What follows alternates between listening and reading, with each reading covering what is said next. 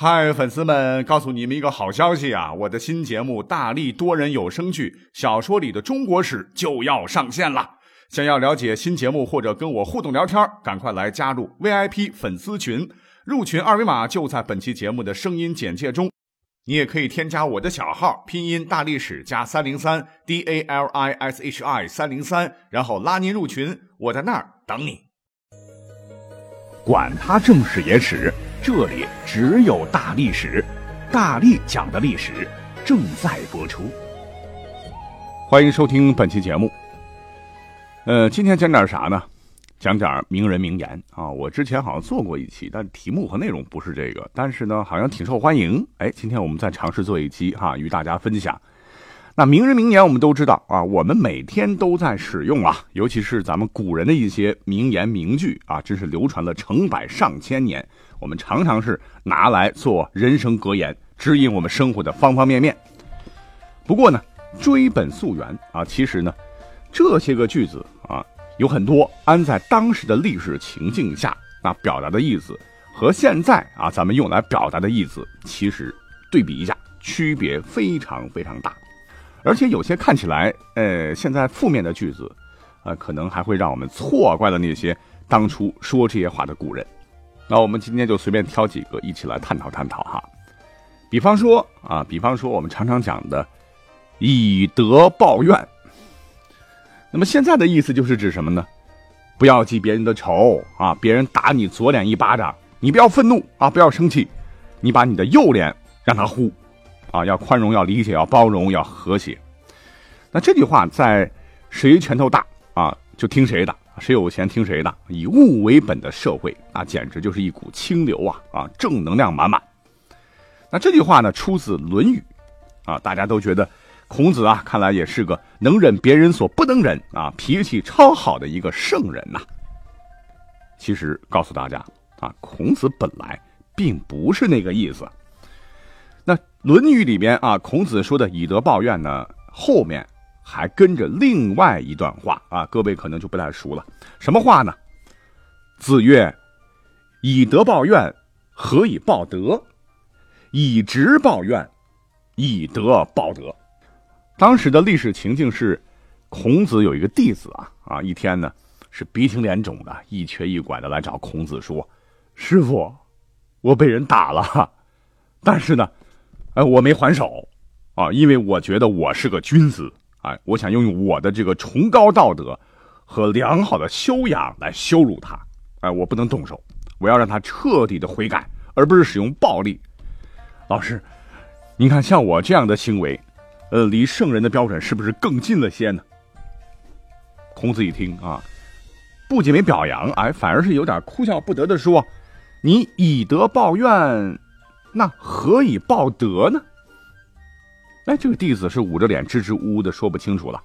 孔子又说：“别人以德来待你的时候，哎，你才需要以德来回报别人。你现在被别人打了，你就应该以直报怨啊，就是拿砖块把他往死里嗨。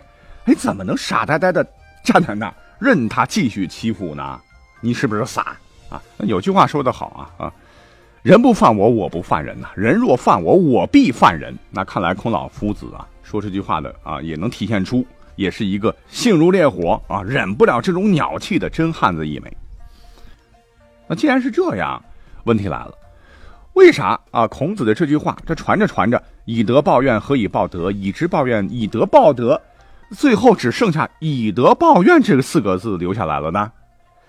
啊，原因很简单，就是孔子啊，后来他升格了啊，成为了圣人啊，成了封建统治者的工具啊。孔圣人万世楷模呀，他老人家说的一句顶一万句，那作为老百姓都得听啊啊。比如说皇帝对老百姓残暴不仁，老百姓要听孔子的话，以德报怨；士族贵族啊剥削老百姓，老百姓得点头哈腰听老孔的话，以德报怨啊。要当顺民，不要反抗，要甘受压迫。所以呢，我们很长时间以来听到孔子说以德报怨的时候，啊，对于劳苦大众来讲的话是很难接受的了哈。那孔子也就这么被背了几千年的大黑锅啊。其实呢，他自个儿是无辜的。那其实孔子说了很多话，那在历史上背的黑锅也挺多的哈。还比如啊，他的一句名言叫“唯女子与小人难养也”，啊，也是引起了从古至今很多人的不满，尤其是女性同胞。那现在的意思就是，只有女人和小人是最难相处的。那这句话被普遍认为是孔子鄙视妇女和体力劳动者的论据。那一般呢是在感情上受过伤害的男人啊，比方说被其他女性啊，在现在呢也有可能被其他男性，就比较喜欢用“唯女子与小人难养也”的这半句啊来忧伤感怀。可是啊，他们可能不知道啊，这句话在《论语》里边呢也是有后半句的，那就是“近之则不逊，远之则怨”。那我们千万别拿字面的意思来解释这句话啊！比方说里边的小人，哎，我们现在感觉就是背后搞阴谋诡计害你的人渣啊！过年的时候要穿一个红袜子，上面绣两个字“小人”，踩踩踩。其实，在《论语》里边，经过统计啊，一共在他的二十三章里面出现过二十四次小人，啊，要照这么理解的话。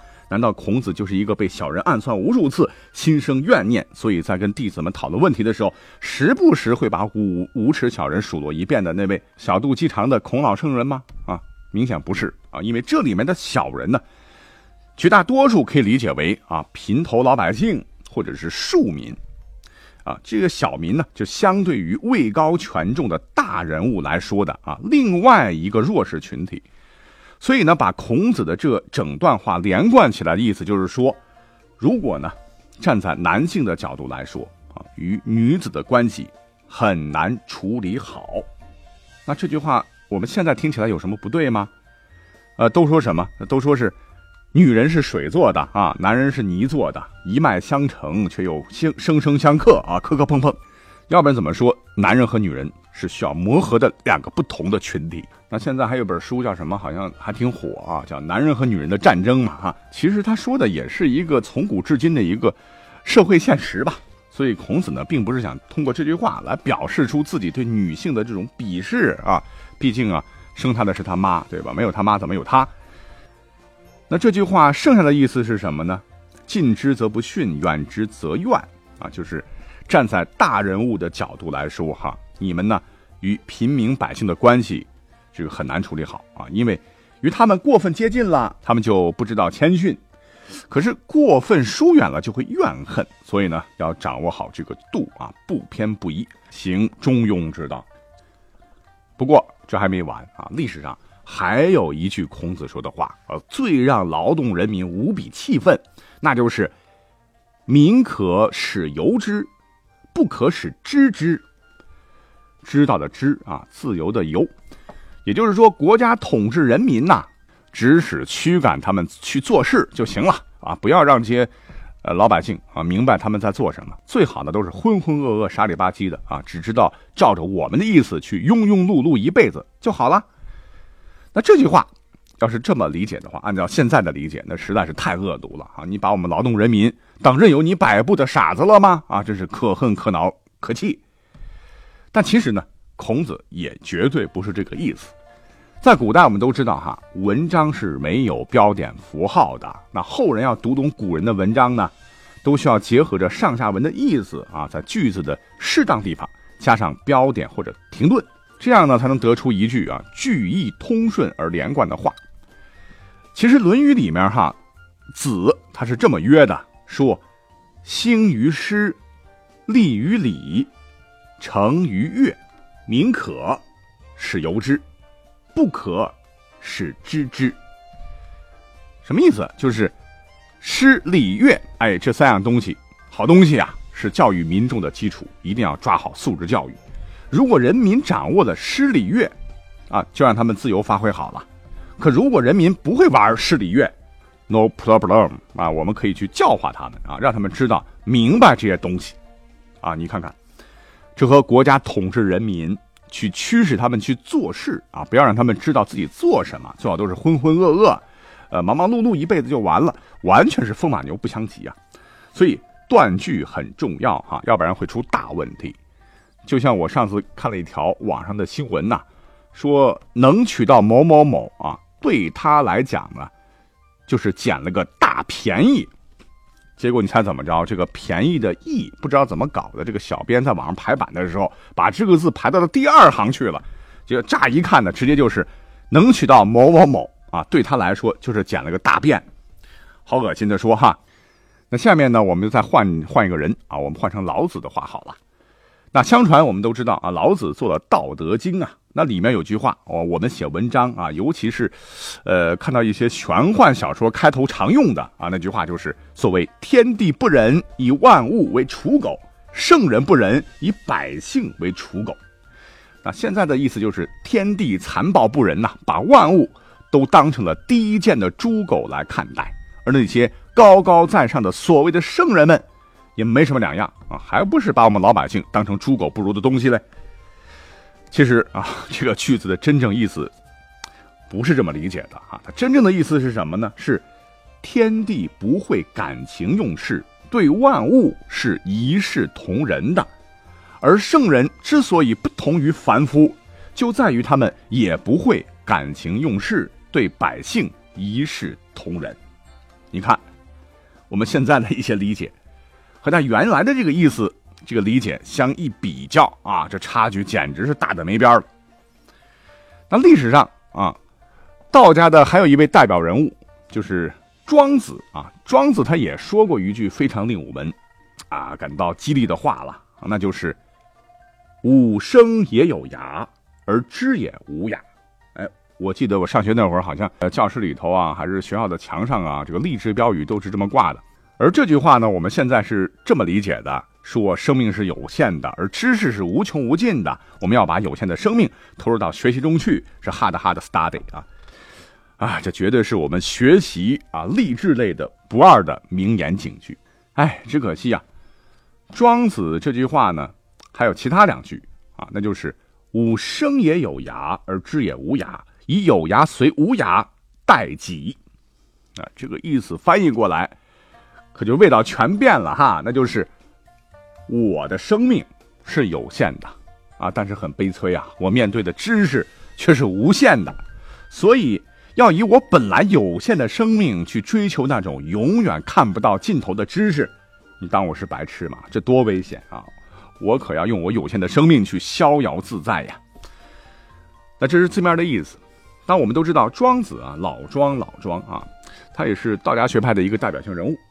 那这句话还有深层次的意思是什么呢？就是做什么事情啊，都千万不要绝对化，要适可而止，啊，永远有你达不到的东西和境界，你又何必用短暂的生命去竭力追求呢？还是实际一点好啊，不要空想啊。你比方说社会上，呃，看到新闻说有一些选秀达人啊，这个选的都走火入魔了啊，为了这个走红啊。那那是无所不用其极啊！结果呢，人没红，还让家里欠了一屁股饥荒啊！被债主追得满地跑啊！这就是典型的一个梦想过度啊！就可以用孔子所说的“有牙虽无牙，待己”啊来形容。好，我们再讲一个我们常用的、常挂在嘴边的一句话啊，叫“无毒不丈夫”。哎，我们想想，在一些影视作品当中啊。某男的啊，要做一个非常狠毒的决定啊，干坏事之前呢，总会有这个台词，就是“无毒不丈夫”，干他娘的啊！所以这也给我们造成了一定的误解哈，好像就是说，呃，大丈夫要成大事啊，那就得心狠手辣啊。所谓是“无毒不丈夫”，最毒妇人心啊。反正感觉男的女的只要心狠，才能够有所作为。其实呢，这句话的原句啊，是出自。呃，一句非常对仗的谚语啊，原句叫“量小非君子，无度不丈夫”，气度的度。你看看啊，非常对仗，君子对丈夫啊，度对量啊，非常工整，非常工整的一个对仗句。那本来的意思是说什么呢？是对人对事啊，要心地无私，天地宽啊，不要斤斤计较。度量小不是君子所为，没有气度不是大丈夫的 style，啊，说白了也就是跟宰相肚里能撑船的意思差不多。可是呢，现在我们的理解是完完全全都是相反的啊。那至于为什么会把度啊变成了毒药的毒啊，原因呢，据考证啊，是因为古时啊文人呢都特别喜欢做文章的时候讲究仄仄平平，度呢为仄。具体什么是仄，什么是平啊，就不多讲了。反正是违背了古代作文这种偶句的平仄规律啊，这古人读起来会很别扭啊。于是不知道什么时候啊，就被一个文人给改成了读。